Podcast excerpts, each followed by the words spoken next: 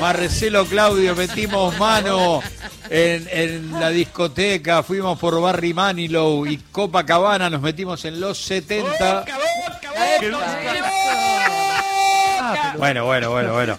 Para hablar de Copa Libertadores. ¿Cómo va, Marcelo? Hola muchachos, el gusto de saludarlos. No estamos en Copacabana, estamos en la zona oeste Ah. del río, en la barra de Tijuca, cerca del hotel. búsqueda. Pero déjame decirte, déjame decirte que esa canción de Barry Manilow no tiene nada que ver con Copacabana. Esa Claro. canción habla de la de la época pre-Fidel Castro, de un cabaret que sí, en La señor. Habana se llamaba Copacabana Sí, casualmente. Sí, señor. Sí, señor, O sea. Era el Pero, momento está- pero donde- igual, igual es muy linda la música, muy, muy, Está muy muy pegadiza, bien. histórica, te Sí, diría. señor, claro y Copacabana hoy, hoy representa el centro de toda la gente de Boca. Donde uno, donde uno ponga la vista, hay camisetas de Boca por nuestra ciudad, Sí. Maravillosa, que ahora se presenta con el cielo despejado, casi 28 grados ya, con promesa de, de- de lluvia más tarde, porque la primavera eh, carioca es así, puede llover, puede salir sol, puede hacer calor, puede refrescar un poco, pero la, la emoción que se vive acá, la cantidad de gente y toda la parte operacional que va a movilizar esta final de Copa Libertadores es solamente comparable a la final del Campeonato del Mundo del 2014. Mm, Eh, ayer ya en el centro de acreditación había horas de espera para retirar la credencial, cosa que no pasaba desde el Mundial. Claro. Para que vean la cantidad de periodistas, eh, bueno, periodistas de Argentina yo creo que vienen de, de la provincia más remota, Sí, señor. ¿no es cierto? Todo realmente lo que produce Boca finalmente, ¿no es cierto? No, Podría no. producirlo algún otro equipo, pero no es el caso. Eh, la verdad lo que mueve Boca en varios barrios acá de Río de Janeiro, eh, donde se vive una gran fiesta, puede haber algún hecho aislado, algún, algún problemita, porque bueno, obviamente, eh, no es un lugar neutral esto. No, no, claro. Vos estás jugando o Boca está jugando contra un equipo que está en su país, en su ciudad y en su estadio. Sí. O sea que no, no, se, no se puede hablar de neutralidad. Para la Conmebol sí, es neutralidad eh, vender 20.000 entradas para cada uno. Pero acá estamos hablando que estamos en un universo de 15 millones de tricolores que, bueno, van a tener que, aprend- que aprender a convivir con los, con los argentinos y los argentinos, por supuesto, van a tener que aprender a convivir en estos días con ellos, ¿no? ¿Cómo, cómo sería la, la organización para aquellos que viajan desde cualquier lugar de la Argentina sin entrada? Porque ante cada cámara, cada micrófono, en las terminales de micro, en aeropuertos, en aeroparque, eh, el no tengo entrada es mayoritario, ¿no? Porque se calcula, y esto es la verdad que es una locura, pero se calcula casi 100.000 personas pisando Brasil para alentar a Boca. El, el tema es desde dónde para aquellos que no tengan entradas. Y sí, la verdad, bueno, el que no tenga entrada y sea millonario y pueda pagar hasta dos mil dólares, eh, alguna se le consigue, por ejemplo, pero Ajá. no es el caso de la gran mayoría que viene acá a pulmón y a disfrutar de, de la ciudad y, por supuesto, acompañar al equipo, aunque sepa que no va a poder entrar. Sí.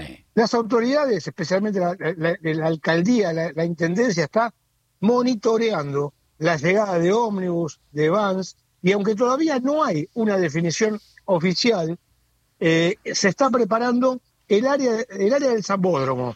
Ah. Ya sea el Zambódromo propiamente dicho, que la idea es colocar las casas rodantes, por ejemplo, y los ómnibus, y lo que se llama el Terreirón del Zamba, que es un local en el comienzo del desfile del Zambódromo, a un costadito, donde la gente que no tenga entrada, que no tenga alojamiento, va a poder parar ahí, inclusive le van a poner baños, seguridad, como hicieron en la Copa del Mundo, que mucha gente estuvo ahí, digamos, acompañando a Argentina, no tenía recursos para pagarse un hotel y bueno, se, se podía bañar ahí, inclusive en aquella época había un, había un comedor popular en la central de Brasil que por un real podías comer, por ejemplo, Eh, pero eran otras épocas, ¿no es cierto?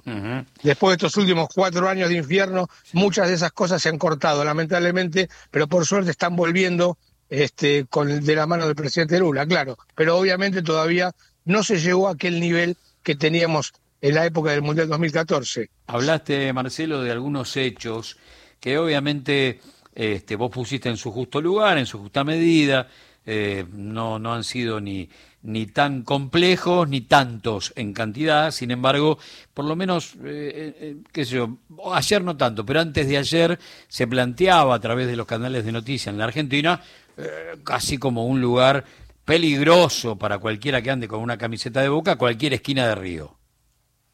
No, mira, uno que vive acá décadas está cansado de ir en subte, por ejemplo, al Maracaná, con, en el mismo vagón con hinchas de Flamengo y Fluminense, en el mismo vagón, en la misma tribuna con hinchas de Flamengo y Fluminense, eh, de Flamengo y Vasco, o, de equipos mezclados, está bien. Contra, eh, entre brasileños y argentinos hay algunos problemitas. Hay una prensa infame acá brasilera que al mejor estilo de la prensa infame argentina intenta por ejemplo, colocar que los argentinos somos todos racistas y llamamos a todos los brasileños de macaco, o, creamos, digamos, gestos racistas permanentemente, como si esto fuera un todo y no un, pequeño sector de enargúmenos, ¿no es cierto? Que inclusive pululan por las redes sociales, esas verdaderas cloacas de la actualidad. Y qué bueno, son muchos pibes que, que, responden a posteos y ponen banana y ponen monos. O sea, no representan eh, nada al argentino promedio, al argentino común y a ninguna persona normal, porque ninguna persona normal va a hacer gestos eh, racistas sabiendo que acá, por ejemplo, vas preso. ¿O cierto? Pero bueno, eso es un problema educacional mm, y no pasa por un tema eh, futbolístico, ¿no es cierto? La gente acá ya tiene que saber que ese tipo de cosas acá, acá es penado y por supuesto los brasileños tienen que saber que todos los argentinos obviamente no son racistas. Simplemente es una definición de unos poquitos que lamentablemente la prensa agranda bastante. Y después tenemos declaraciones como Romario, que termina pidiendo disculpas. Marcelo, eh, teniendo en cuenta que, recién mencionabas a Flamengo, también a, Vasco da Gama, y para entender un poco cómo está viviendo el pueblo brasileño esta posibilidad de que Fluminense sea finalista de la Copa Libertadores y que asimismo la final se desarrolle en Brasil, en el Maracaná. Eh, los simpatizantes de esos otros clubes que también están en Río de Janeiro, ¿cómo palpitan esta final eh, de cara que enfrente además está un equipo argentino? Flamengo obviamente quiere que gane Boca, es el rival de toda la vida y, no va a querer que, que, den la vuelta olímpica en el Maracaná, Fluminense, ¿no es cierto? Vasco da Gama está preocupado por el descenso.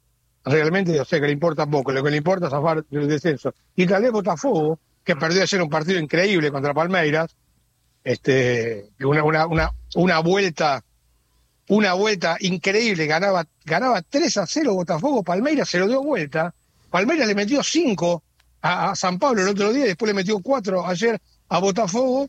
Eso para que le digo que, dicen que Boca le ganó un equipo Palmeiras que estaba muerto. No, el equipo de Palmeiras no está muerto. Pero bueno, la cuestión que Botafogo, que yo creo que se dedica a ver el tema del campeonato. Si tiene que hinchar, seguramente va a ser por Fluminense, porque son hinchadas que se llevan bien.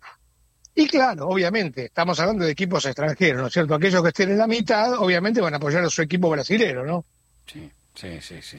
Marcelo, un gran, gran, gran abrazo y, minuto a minuto palpitando a través tuyo qué es lo que sucede en Río de Janeiro con esta eh, invasión futbolera argentina a través de la camiseta de Boca. Gran abrazo, Marcelo. Dale, un, un, gran saludo para todos. Cuando estemos este, o estén dispuestos, me llaman y ahí hablamos. señor, claro que sí. Gran abrazo. Marcelo Claudio desde Río de Janeiro tan, pero tan, tan, tan neutral como el Maracaná. Sí. Increíblemente. Hoy se viene entrenamiento de Boca allí en, eh, en, Río de Janeiro, en el predio del Vasco da Gama.